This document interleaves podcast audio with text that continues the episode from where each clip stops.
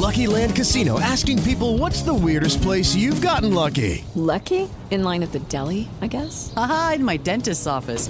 More than once, actually. Do I have to say? Yes, you do. In the car before my kids' PTA meeting. Really? Yes. Excuse me, what's the weirdest place you've gotten lucky? I never win and tell. Well, there you have it. You can get lucky anywhere playing at LuckyLandSlots.com. Play for free right now. Are you feeling lucky? No purchase necessary. Void where prohibited by law. 18 plus. Terms and conditions apply. See website for details. Na Jovem Pan, Economia em Foco. Com Denise Campos de Toledo. Começamos agora mais uma Economia em Foco, com transmissão pelo YouTube, pelo Facebook da Jovem Pan News, pelo Twitter e pela primeira vez no LinkedIn também. E hoje eu vou conversar com o André Laos Mendonça de Barros, que é o novo diretor de jornalismo aqui da Jovem Pan. Nós vamos falar também de economia, não só de jornalismo, porque o André é economista com mestrado em ciência política e história econômica e tem uma larga experiência em jornalismo, na área de comunicação, 22 anos na revista Exame, não é, André? É isso aí. E tem essa experiência também como, como economista. E eu lembro que você pode participar mandando perguntas, se você estiver nos acompanhando pelo Facebook da Jovem Pan News. E André, vamos começar falando de jornalismo, né? Você está assumindo aqui a Jovem Pan, você que veio da revista Exame durante muito tempo, mais de 20 anos. Como é que você está vendo essa, esse desafio agora de mudança de, de veículo? Eu já passei por isso lá atrás. Olha, super animado entrar num veículo que está numa trajetória muito interessante. Infelizmente, tem sido raro no nosso meio veículos que estejam é, em crescimento. A gente é, tem acompanhado aí a crise da nossa profissão e super animado e querendo aprender basicamente muito. Como você disse, a minha trajetória anterior ela começou num jornal na Folha de São Paulo, depois fiquei muitos anos na Editora Abril, onde a gente fazia essencialmente revista e, e, e obviamente no meio do caminho o site, aplicativo, etc. Então essa é a minha primeira é, experiência em rádio e televisão. E aí, aqui é rádio, já é rádio com TV, com redes sociais, são vários veículos juntos né, ao mesmo tempo e crescendo. Está na vanguarda né, de uma coisa que está confluindo tudo. É difícil hoje você ver um veículo que opte para ficar confinado num único meio, né? Quer dizer, tu, todo mundo está tentando fazer um pouco de tudo, é, muita experimentação. Por isso que quando eu olho para frente eu sou mais otimista, talvez, do que a maioria com o futuro do jornalismo, embora nesse momento a gente esteja acompanhando a dificuldade porque estão passando ainda, infelizmente, muitos veículos. É, vários veículos com dificuldade. Nós temos até algumas propostas aí que podem trazer mais dificuldade, principalmente para veículos impressos. É toda uma adequação às mudanças e, e muitas críticas ao jornalismo. A gente está num momento muito polarizado do país, uh, politicamente, não é? E, e, vira meio que um jogo de futebol. Ou você é de um lado, ou você é de outro. E jornalista, ele vai fundo nas investigações, nas matérias, quer dar o máximo de informação possível. E muitas vezes isso é visto visto como uma posição contrária ou então favorável, não é? Eu acho que são duas coisas que estão se misturando nisso que é meio uma tempestade perfeita aí no, no nosso segmento. Por um lado, tem uma coisa mais tradicional, é, que é a tensão do jornalismo com as instâncias de poder. Quer dizer, isso é algo é, que a gente tá, conhece já há muito tempo, embora seja verdade que nesse momento, no mundo inteiro, haja uma certa polarização nas opiniões que talvez exacerbe um pouco esse fenômeno, mas de novo, que é um fenômeno um pouco mais tradicional, no sentido que o jornalismo ele, ele, ele incomoda mesmo, quer dizer, Exatamente. é um pouco o nosso papel é, é dar uma, uma chacoalhadinha, senão, enfim, é, é, é, é disso também de que se trata a nossa a profissão. É, jornalismo não existe para elogiar, né? Não é, não existe só para elogiar, tem que fazer o contraponto e, e, e de alguma maneira a crítica é tão importante. Só que a isso se soma um outro fenômeno, esse sim, bem mais recente, que é o, a revolução digital. Quer dizer, ela realmente transformou tantos negócios. Eu, eu acho interessante reparar, eu que acompanho a cobertura econômica e, e de negócio há bastante tempo, quando começou o fenômeno da internet, da digitalização, muita gente achou que era algo que ia pegar a indústria da música, depois a indústria da comunicação.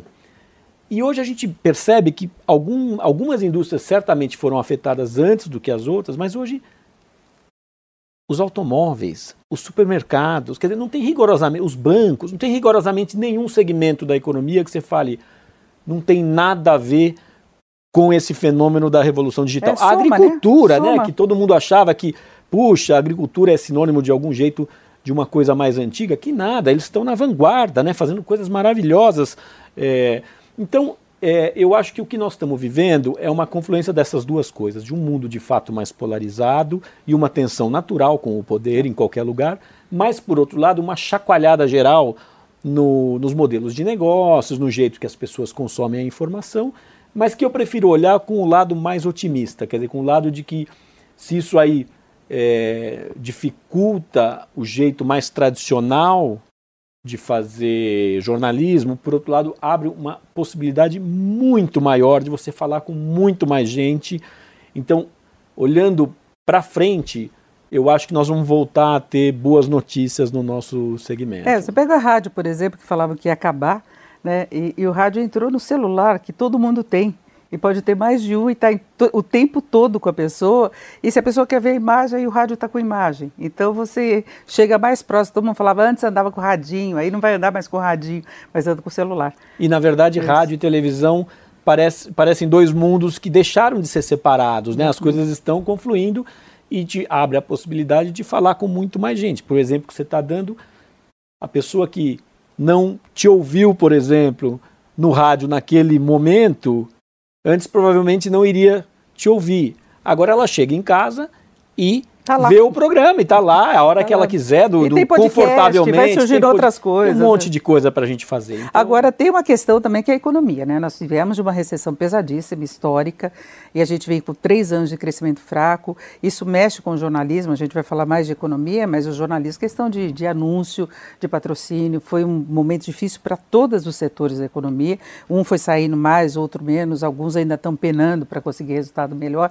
E isso também agravou uma situação que já se impunha desafiadora e que ficou mais complicada por causa de falta de dinheiro mesmo, né? não tem a menor dúvida, é um pedaço da tal tempestade perfeita, é uma crise violentíssima é, brasileira e no momento, aliás, que o mundo estava passando até por um, um período é, positivo, né? E a gente aqui vivendo uma crise super profunda e que afeta o nosso setor, afeta todos os setores, mas o nosso muito, porque o mercado anunciante, de certa forma, é um termômetro da economia, né? Um daqueles, é, daqueles instrumentos que você olha de vez em quando para saber como está indo a economia como um todo. Então, obviamente, quando as empresas estão com lançamentos, com previsão de crescimento, etc., as campanhas publicitárias têm que acompanhar necessariamente.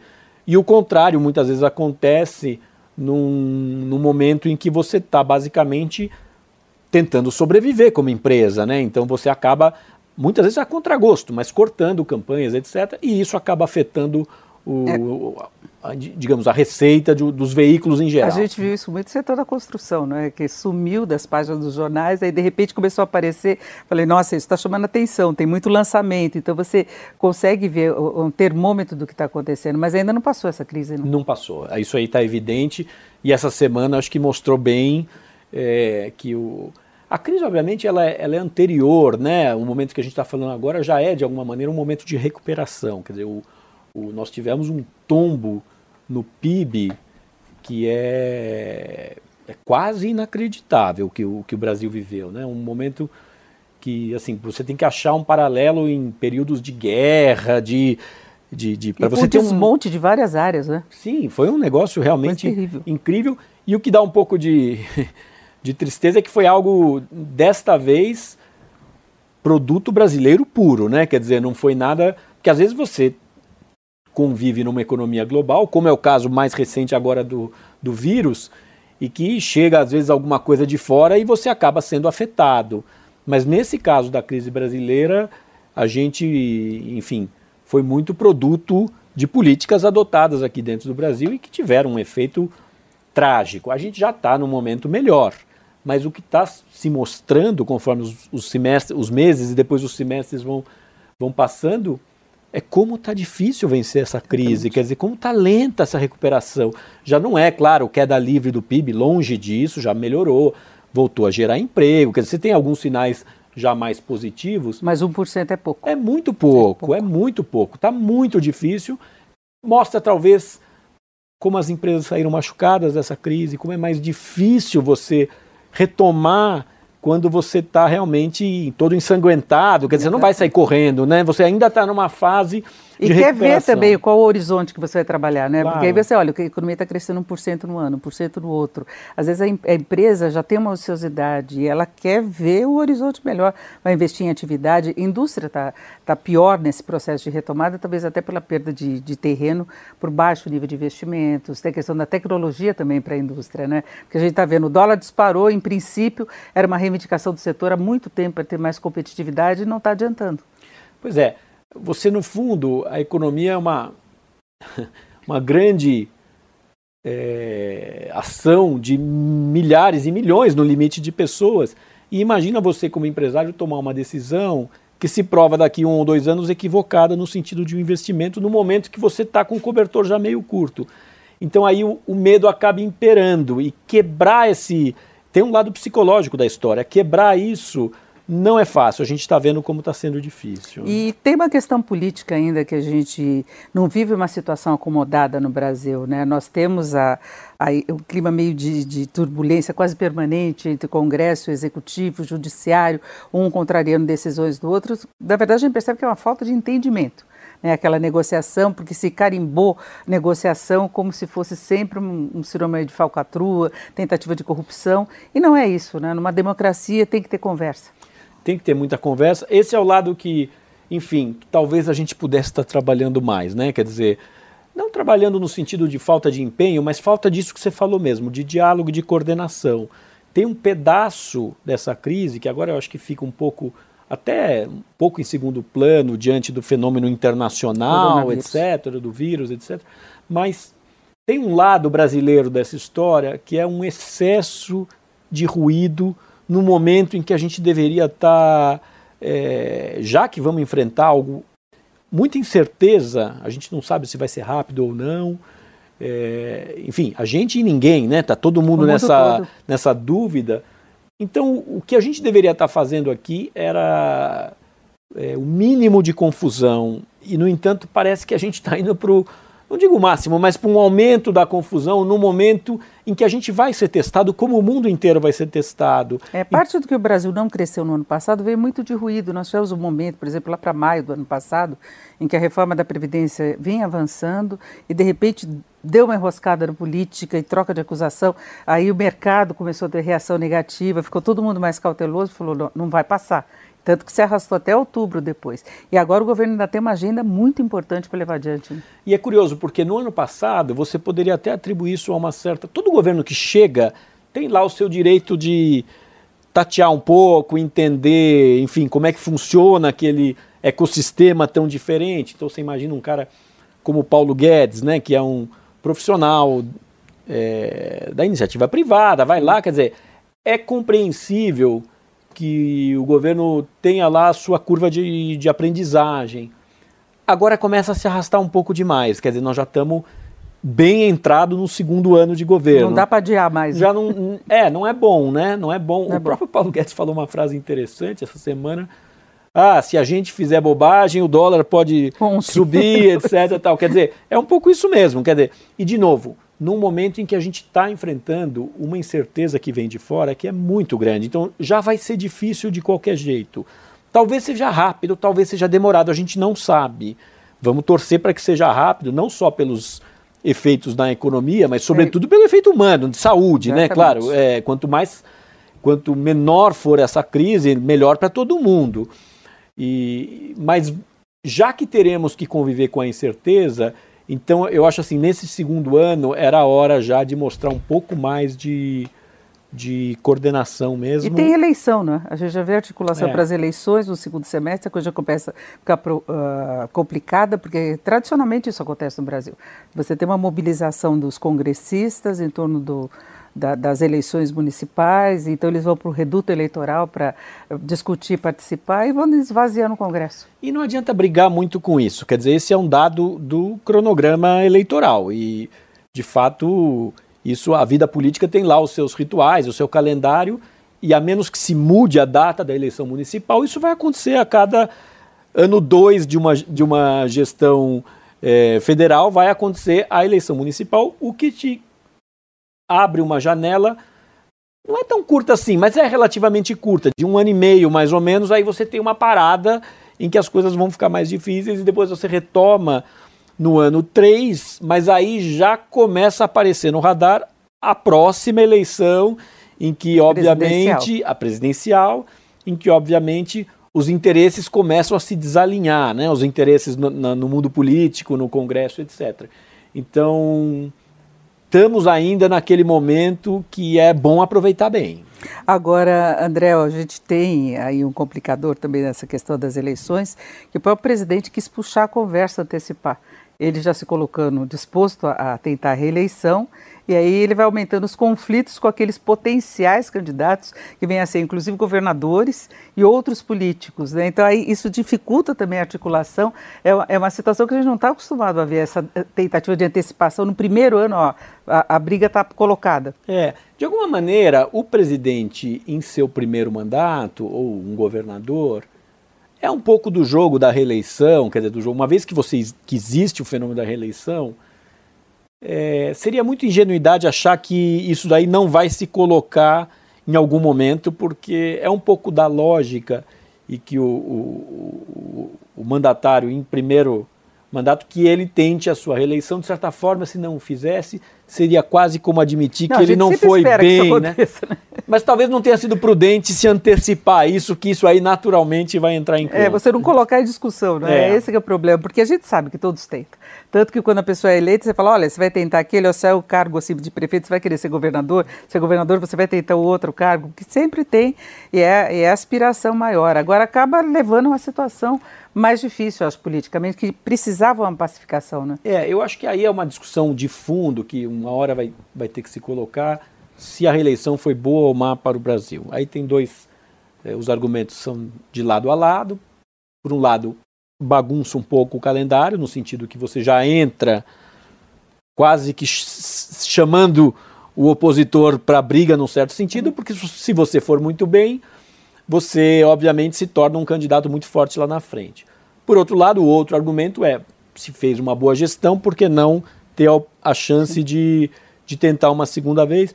Eu não acho que tenha uma resposta definitiva, assim, se o, se o Brasil está melhor com ou sem a reeleição. Só acho que uma hora nós vamos ter que parar para discutir isso, entender se queremos ou não queremos esse modelo, né, da possibilidade da reeleição ou se numa eventual reforma deveria ter um mandato talvez um pouco maior e aí uma vez só, enfim. É, tem opinião para tudo quanto é gosto nesse terreno. Bom, agora o Brasil vai ter que administrar essa questão do coronavírus em relação à saúde. Os primeiros passos são eficientes, né? está dando aí uma, uma, segurança um pouco maior, acompanhando pelo menos a estratégia que foi lançada. Agora, do ponto de vista econômico, fica algumas dúvidas. Né? Foi colocada aí a possibilidade de mais corte dos juros e o Brasil está vivendo uma situação inédita, nós nunca vimos isso. Uhum. Né? O juro tão baixo vai ficar mais baixo, essa é a possibilidade maior. Como é que você avalia hoje essa, essa situação emergencial, fora as reformas maiores que têm que ocorrer? Tem aquela gestão de dia a dia e gestão de crise, quase que vem de fora, né? É. A gente está diante, como eu comentei antes, de uma incerteza muito grande sobre quanto tempo nós vamos conviver com, com o vírus. Então, tem uma resposta que é mais do terreno da gestão é, do Ministério da Saúde e da resposta brasileira, que, a meu juízo, parece que está indo bem. Quer dizer, a gente compara, por exemplo, com o que a gente vê nos Estados Unidos, o, o presidente Trump está sendo muito criticado por duvidar, muitas vezes, de. ou, ou ou colocar em, de alguma maneira em dúvida o que está sendo colocado pelas autoridades eh, sanitárias, médicas, etc. E, e isso acaba gerando uma confusão para a população, afinal, eu tenho que me preocupar com isso é ou sério não? Ou não é sério? É sério ou não é sério? Na verdade, já está todo mundo muito preocupado. Evidentemente, é, é, só sério. conversar com as pessoas, você sente uma preocupação muito grande. Então, esse é um primeiro, mas é super importante o governo ser capaz. E aí eu falo governo, mas eu não estou pensando só no governo federal, eu acho que tem uma.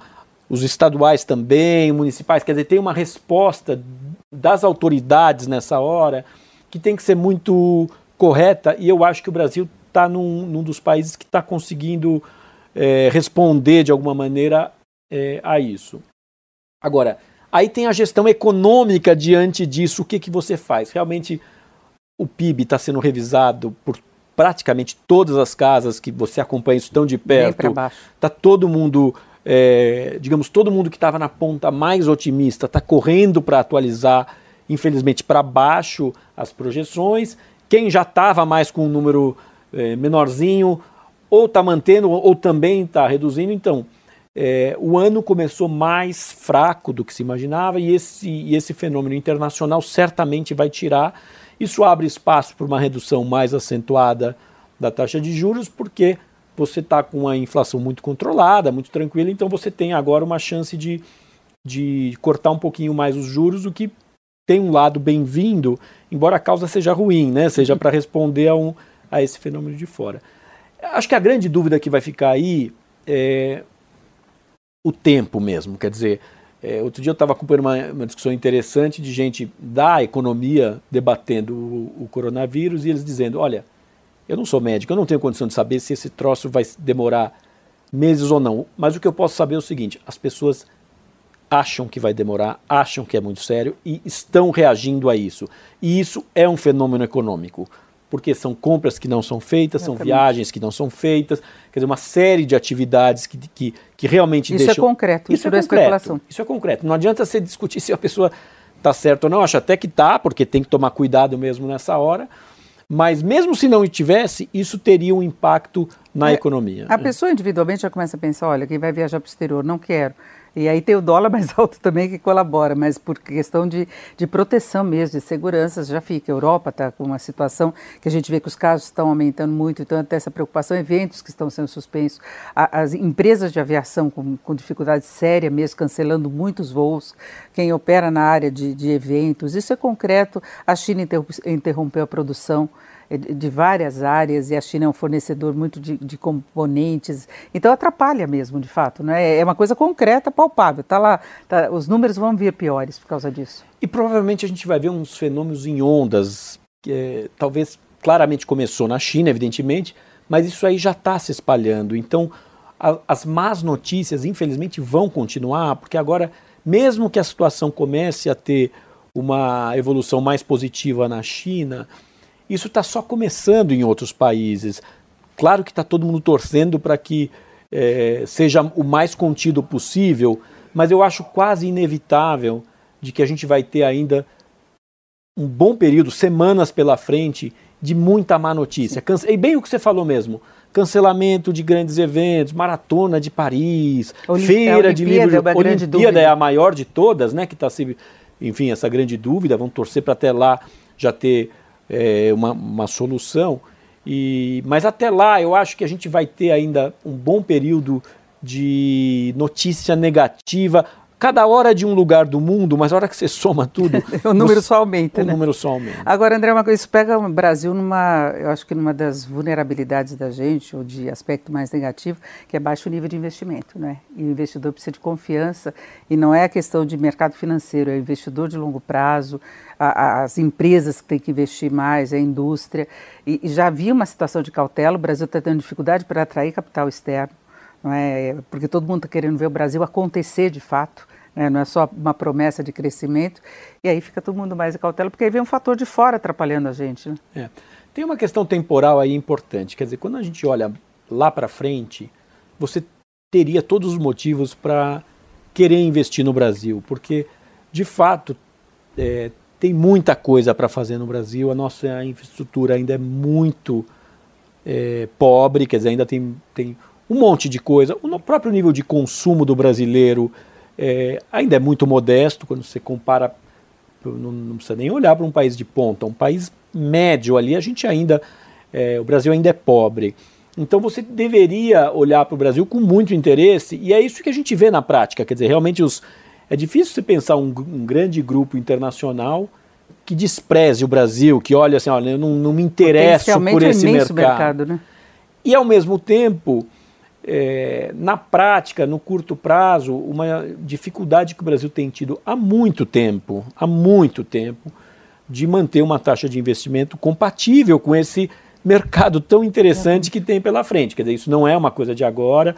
Teve algum um período um pouco mais forte ali Mas ainda assim, mesmo nos anos é, dourados é um exagero danado, mas mesmo naqueles anos de crescimento mais forte, é, de, do começo da, da, desse século, a taxa de investimento no, no, no, Brasil ainda era muito baixa. Nós vamos fechar por aqui a Economia em Foco. Conversei com André Laos Mendonça de Barros, novo diretor de jornalismo da Jovem Pan, economista, com mestrado em ciência política e história econômica. André, muito obrigada pela tua participação na Economia em Foco e sucesso aqui na Jovem Pan. Muito obrigado, eu que agradeço. Você ouviu na Jovem Pan Economia em Foco, com Denise Campos de Toledo.